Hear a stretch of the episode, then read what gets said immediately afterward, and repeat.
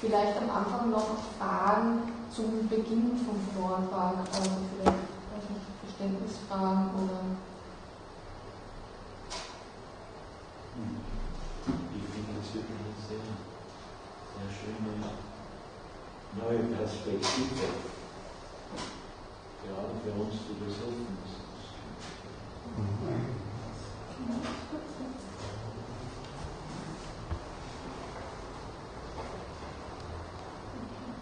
Ja, ich denke, es ist ein ein Arbeitsfeld auch, ja. sozusagen pragmatisch gesprochen. Ja, äh, ja ich finde auch, dass diese Thematik eigentlich sehr wichtig ist und äh, zu wenig reflektiert wird.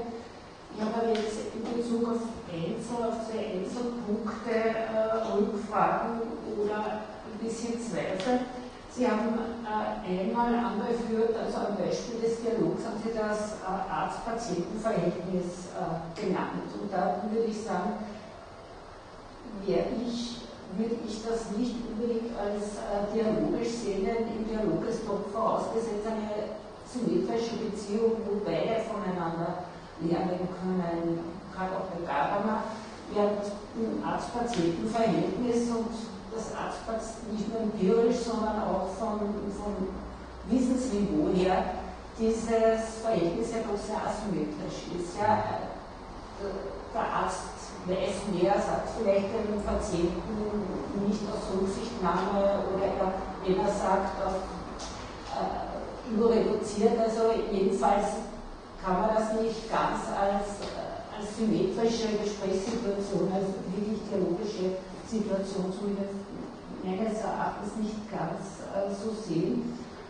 Und dann habe ich mir die Frage gestellt, ob dieser Vergleich äh, von Text verstehen, diese Übertragung vom Ver auf das äh, Verstehen dieser existenziellen, äh, ganz exzeptionellen Situation des Kranken ob, ob das denn wirklich auch so geht, denn ein Text ist ja doch noch etwas ganz anderes und mit einem Text gehen wir anders um, als selbst wenn wir ihn wirklich ernsthaft Leuten interpretieren wollen als äh, mit einem Menschen. Äh, wenn Sie sagen Frage und Antwort in Bezug auf eine Sache, der Mensch, der Betroffene, es geht um seinen Tod. Äh, es ist nicht eine Sache. Für ihn selber ist das ein Teil seiner existenziellen, also seines Daseins. Ja, also insofern betrifft das ihn, es ist er selber, er kann nicht sozusagen gleichermaßen, äh, äh, wie, wie, man mit einem Text äh, umgeht, kann nicht der, der über sich mit seinen Erfahrungen, der redet über sich. Also das ist etwas, glaube ich, was dann auch den Umgang der Dialogpartner mit Menschen dann noch unterscheidet letzten Endes man mit Menschen, sicherlich nicht philosophisch jetzt, aber in, in Grenzsituationen auch noch emotional und, und mitleidend äh, um. Also man, man geht in eine interaktive Praxis über. Text geht man, äh, das ist eine Art kognitive Praxis, ja, den Leuten sie ja, aber sie geht nicht praktisch mit ihm um. Also insofern habe ich mich da gefragt, ob dann nicht in dieser Situation des Verständnisses dieser Sterbenssituation nicht auch ein bisschen mhm. mehr einstehen. Der Punkt ist, der Miss um die ethische Kultur von Professionellen im Krankenhaus gegangen.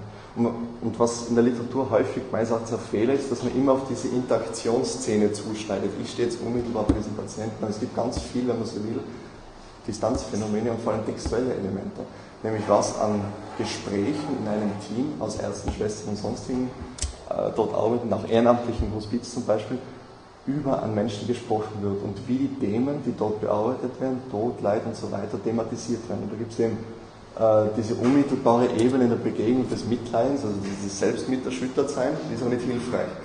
Und die zweite Variante ist die eben der Psychologisierung, dass man ein Gespräch findet, wo man wo man die Erfahrung von jemandem einfach einkasselt und sagt, der ist jetzt in der Stelle befasst, das ist auch nicht hilfreich.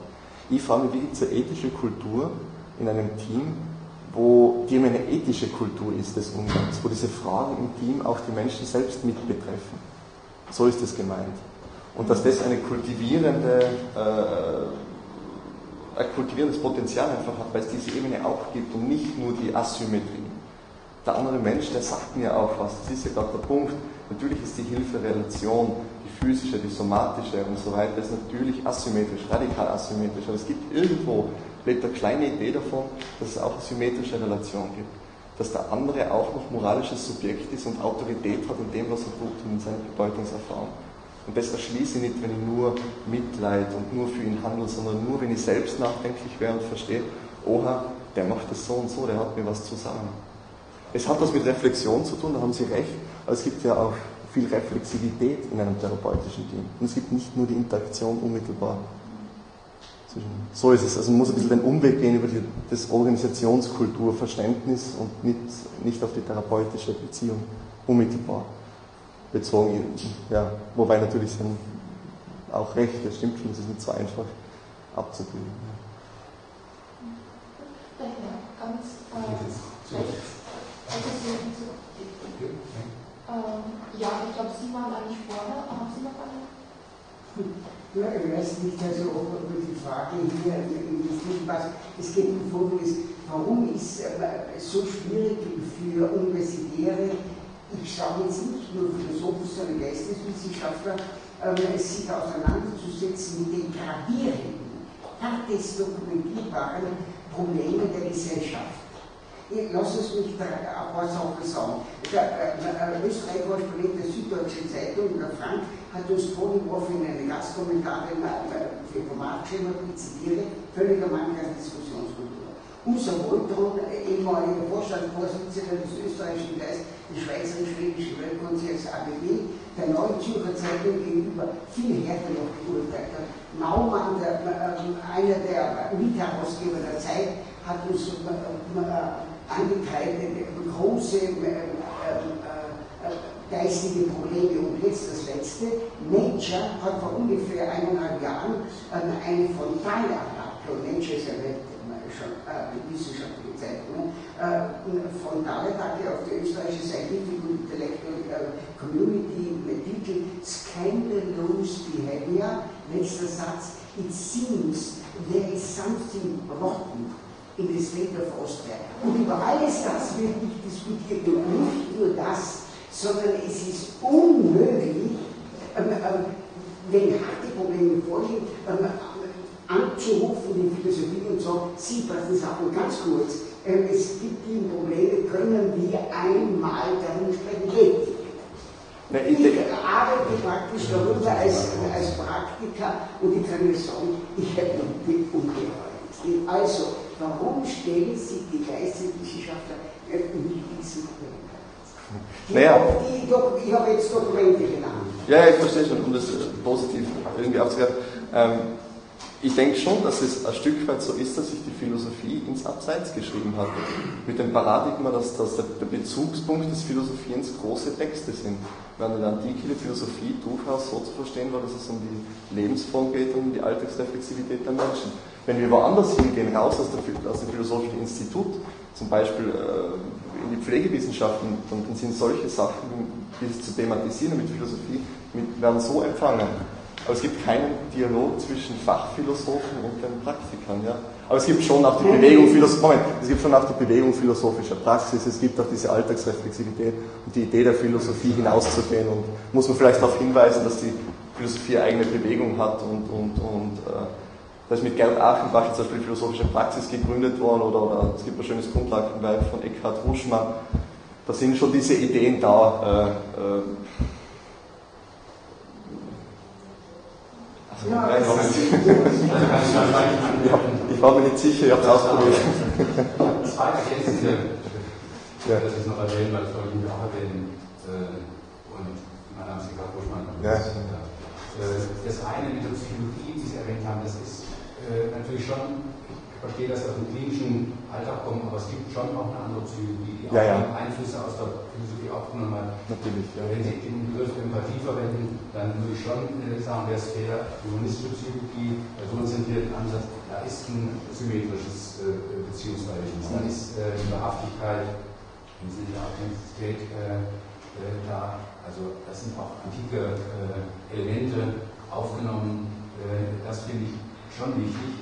Und das Zweite bei der Philosophie, wenn Sie jetzt äh, gerade mal äh, benutzen, um die Praxis, um die, Praxis zu gehen, da würde ich sagen, schon ein bisschen äh, schwierig, weil dieser Disput mit der Gadamerschen Hermeneutik, wenn Sie zum Beispiel Ineichen und Krämer sagen ja, und ich bin wirklich zu Recht, dass er die, dass das eine ganz extreme Variante der Hermeneutik ist, deren Übertragbarkeit auf die Praxis für mich viel fraglich ist als die Schleiermasche nämlich die äh, Vernachlässigung der Autorintention. Kein Patient möchte sich anders verstanden wissen, sondern möchte sich erstmal so verstanden wissen, was er gemeint hat. Das wird bei Gadamer ganz beiseite geschoben. Also es ist schon, ich würde sozusagen empfehlen, beide Stränge der Hermeneutik zu verwenden. Bei, äh, bei Gadamer verwischt sich das alles. Kommt zwar das Existenzielle ein bisschen äh, raus, das ist schon zu würdigen, aber als, als ähm, Praxisvorgehen würde ich schon empfehlen, erstmal sozusagen sauber zu rekonstruieren, wo der andere ist, das zu vertiefen und dann erst sozusagen das eigene hinzuzubringen. Also das mhm. war das meine Ergänzung, dass Sie vielleicht, wenn Sie, äh, da haben Sie sozusagen nicht so gute Kaften, würde ich mal sagen, mit Gadamer als Vertretung einer philosophischen Verstehenslehre, wenn Sie nicht diese andere, diesen anderen Strang Krämer ja, ja. vehementer Verfechter, sagt Gadamer hat da sozusagen ganz einseitige Position und ja, ja, ja. Und dann die philosophische Praxis, die ist sehr vielfältig, aber da ist schon einiges an Anwendungsmöglichkeiten auch erprobt worden. Also das ist schon sozusagen ein bisschen gemischt und die Psychologie nimmt zunehmend Impulse aus der Philosophie, auch die ganze Sinnforschung ist ganz stark philosophisch ähm, beeinflusst, also wirklich sehr schöne äh, Aspekte aus der Weisheitsforschung, die Weisheitsforschung und ganz viele Impulse der Philosophie. Also das möchte ich nur ein bisschen ergänzen, das war so ein bisschen, doch ein bisschen schwarz-weiß, äh, um, vielleicht aus der Praxis verständlich. Auf die wollte ich hin, die, das mit der Psychologisierung ist nicht gemeint, die differenzierte Psychologie eines Psychotherapeuten, sondern diese Alltagspsychologie, wie sie heruntergesunken ist und diese Kategorisierungen von Pflegern und Ärzten. Der banale Psychologie. Man darf nicht vergessen, die, die, die von Albert Ellis geprägte kognitive Therapie beruft sich ja auf nichts anderes als auf Epiktet. Und das ist der meist zitierte Satz ist ja der von Epiktet. Also die sind ja vielleicht die, die, die tragen ja vielleicht mehr die Tradition des stoischen Affektenlehre fort, als in der Philosophie passiert. Also da muss man viel genauer differenzieren. Und da gibt es ein schönes Buch von Dagmar Fenner, die nochmal sagt, dass die Vorwürfe von vielen philosophischen Praktikern auch aus der Achenbach-Schiene viel zu banal sind gegenüber dem Psychotherapeuten. Also das, dann gebe ich Ihnen recht. Ich würde trotzdem, ja, ja, ich würde trotzdem sagen, dass der Gadamersche Ansatz gerade aus der Erfahrung nicht, wie soll ich sagen, ähm, die philosophische Praxis hat sich entwickelt in Auseinandersetzung mit der Psychotherapie. Da ist das Paradigma immer, ich sitze einem Menschen gegenüber und wir sprechen. Und genau das ist nicht das Paradigma, das beispielsweise in der Fürsorge, in der Pflege relevant ist. Man spricht nicht explizit über diese Themen, sondern die sind nur so irgendwie virtuell anwesend. Und dieses virtuelle Anwesendsein der existenziellen Themen zu kultivieren, finde ich, ist der Gadamersche Ansatz deutlich überlegen. Und wenn man das prozessethisch nochmal denkt, wie diese Nachdenklichkeit eben in Systeme kommt, dann würde ich vielleicht, es ist schon, der Einwand ist gut natürlich, dass man das, den Autor nicht vergisst und das in Bezug nimmt. Aber dennoch, ich glaube, dass der Gadamersche Ansatz da mehr durchzuspielen ist noch. Also man muss ein bisschen weg von dieser unmittelbaren Ich-Du-Beziehung hin zu einer. Ja, ich bin äh, Nervenarzt und äh, arbeite in einer Klinik, also bin da verantwortlich. Äh, muss sagen, es ist wunderbar, was Sie da hier äh, vorschlagen.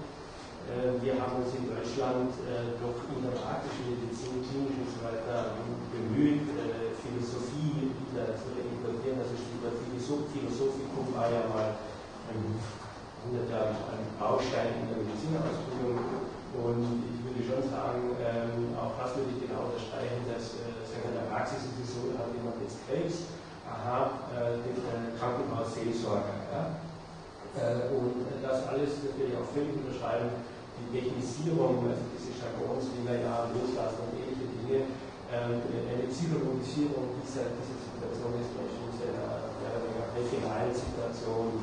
Und ich kann das nur unterstützen, dass man äh, die, die wenigen Menschen, die im medizinischen Alltagsgeschäft tätig sind, die daran interessiert sind, äh, für diese beziehungsweise anthropologisch auch äh, zu orientieren oder diese Orientierungen zu geben oder das Wissen, das die Philosophie angeht, weiterzugeben. Äh, normal sagen, die einzige Schnittstelle, die jetzt professionell institutionalisiert ist zwischen Philosophie und Medizin, ist die Ethik. Aber ja. dort ist in der praktischen Diskurs, genau. in Kommission und so weiter immer Menschen, die, aha, müssen wir auch mal drüber nachdenken. Ja, also wir sehen von politisch aktuelle Diskussion, aber das dann mal aufscheint. Und ähm, bei bestimmten Filmen ist also, dass diese äh, philosophische Praxis in psychotherapeutischen Grenzfeldern natürlich äh, irgendwo äh, ja, manifest ist, aber das sind häufig niedergelassene Philosophen, die noch dazu studiert haben und das dann im Sinne von Lebenspraxis dann im Internet präsentieren, was natürlich von den Psychoprofis immer komisch, ja, mhm. Astrologie ist nicht weit so konnotiert wird. Ja. Und wie gesagt, ich fände es wunderbar, wenn, wenn man zum Beispiel Musalek, der engagiert sich ja auch mit Herrn Kutram oder so, der auch in der äh, Suchtherapie zum Beispiel, also philosophische Bausteine reinbringt und Patienten mit Alkohol, also ja. Sinnfrage. Poltrum nannte er. Ja. Also ich denke, das sind schöne Ansätze, um ja, ja, zu unterstützen, so kaufst du fleißig. Lebensmittel, ja. Ja, ich möchte eigentlich darauf anknüpfen. Wir haben mehrere Projekte in Krankenhäusern gemacht, ganz unterschiedlicher Art, aber eines davon zum Beispiel, was an Suchtkranke so an anknüpft, war über magersuchtskranke Patientinnen. Ähm, die sind interviewt worden, also und, und mit der Methode, die, die ich vertrete und, und halt hier im letzten äh, Vortrag ähm, auch bespreche. Also es geht um eine Auswertung äh, der, dessen, was die äh, Patienten aus ihrem Leben wissen, erfahren haben wie es zur Sucht gekommen ist. Nicht? Und da kommen ganz unglaubliche Dinge zum Vorschein. Äh, also die Ärzte, die vorher auch so befragt worden sind. Es geht aber um eine ganz spezielle Fragestellung über ähm, Süß, äh, Süßstoffkonsum von Magersuchtskranken. Also, und zu diesem speziellen Thema hat es überhaupt keine Literatur gegeben und die Ärzte haben einfach nichts gewusst. Nicht? Und da kommt man plötzlich drauf, ähm, dass es Leute gibt, die, deren Tagesnahrung ein, äh, ein mager äh, Joghurt ist und, 150 äh, Tabletten so Süßstoff und so weiter. Und, wie das dazu kommt, wie, wie sie es erleben, wie, sie, wie sich das ähm, verändert, ist hochinteressant. Nicht? Und aus dem Erfahrungs-, aus dem Lebenserfahrungsbereich dieser Patienten, die in der Klinik ähm, befragt worden sind. Und die Ärzte haben eigentlich nur gewusst, dass es verboten ist, ähm, Süßstoff zu nehmen für diese Patientinnen. Also es, es gibt sicher ganz viele Anwendungen. Ich meine, was ist daran philosophisch jetzt eigentlich äh, nur das methodische Herangehen und die Vernetzung von Erfahrungen. Also die Darstellung einer Erfahrungswelt.